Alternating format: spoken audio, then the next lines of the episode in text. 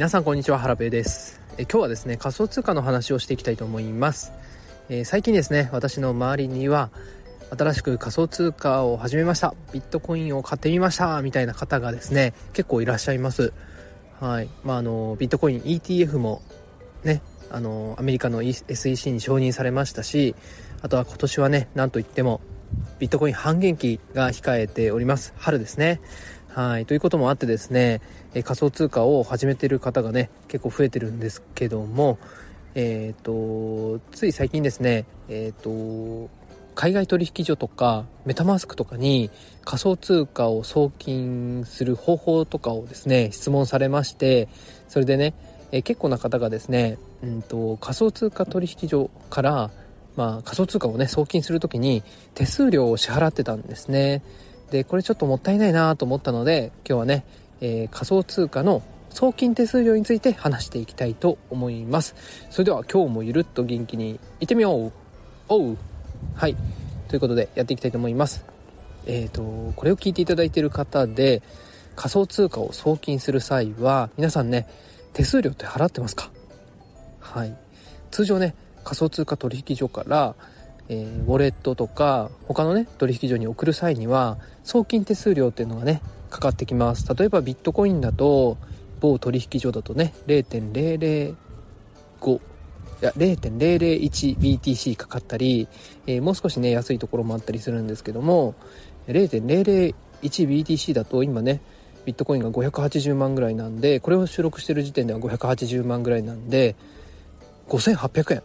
結構かかるんですよね。でイーサだと0.005イーサ。はい。えーとちょっと計算できないな。1イーサ。30万だとして1500円はい。40万だとして2000円はい。これもね地味に費用かかりますよね。で、えーと、私はですね、うんとまあ、NFT とか海外、うん、取引所を使う時 NFT を買ったりする時に、えー、イーサリアムとかをねウォレットとかに、え、送ったりあとは、まあ、ビットコインよりかは、まあ、リップルでね海外に送ることが多かったんですけども、え、少し前、え2年ぐらい前にですね、えーとそこのね送金手数料が無料の取引所の存在を知りまして基本的にはね海外に送る用の仮想通貨はその取引所で買ってそこで送るようにしております。はい、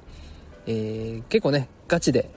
NFT とか Web3 ゲームをやってる方はねもうね当たり前の話なのかもしれないんですけども最近ね始められた方にとってはえー、えそんな取引所あるの？みたいなね話に感じる方もいると思うので、うん、ぜひね、あのー、まあ、頻繁にね、仮想通貨をこれから送りそうだとか、あとはもうすでにね、あの、よく、あの、送金してますとかっていう方はね、無料の取引所をね、使ってみてください。で、えっ、ー、と、仮想通貨のね、送金手数料が無料なところはいくつかあるんですけども、えー、私がよく使うのはですね、えっ、と、ビットポイントと GMO コインですね。はい、GMO コインの方がよく最近は使ってますね。でビットポイントであれば今ね、えーと、口座開設キャンペーンっていうのをやってるんですよ。はい。えーと、1500円分のビットコインがもらえますというキャンペーンをやっていてこれがね1月31日まで、はい、1500円分のビットコインなんでね、はい、地味に嬉しいですよね、はい、あとはですね招待キャンペーンっていうのもやっていてすで、えー、にねビットポイントを口座開設している人から招待してもらえると、えー、1500円分のね仮想通貨もしくは現金がもらえるという特典があります、はい、なのでねもしねこれから新しくね送金手数料無料の口座が作りたいという方は、えー、得点がもらえるビットポイントとかあとはね GMO コインおすすめです。GMO コインはね結構使いやすいんですよね。個人的にはずっと使っていてで招待キャンペーンとかはやってないんですけども、まあ、これおすすめかなと思います。えー、ということでですねビットポイントの、えー、このキャンペーンのねリンクがあるのでこれはねチャプターそして概要欄のところに貼っておきます。で GMO コインの方は今ね口座開設キャンペーンとか招待キャンペーンってやってないんですよ。過去にもねあんまりやってた記憶はそんなないんですけども。ですので GMO コインは過去に私が書いたブログ記事があるんですね。なのでそれを概要欄に貼っておきます。はい。ということで今日はこんな感じで終わろうと思います。もしねえー、私のことをまだフォローしていない方がいましたらぜひフォローしていただけますと嬉しいです。そしてこの配信にいいねやコメントなどをつけていただきますと励みになります。はいそれではねえーと最後に少し雑談なんですけども昨日ねあんまり眠れませんでした。はい。えーとねちょっと家族がね風邪ひいちゃってまして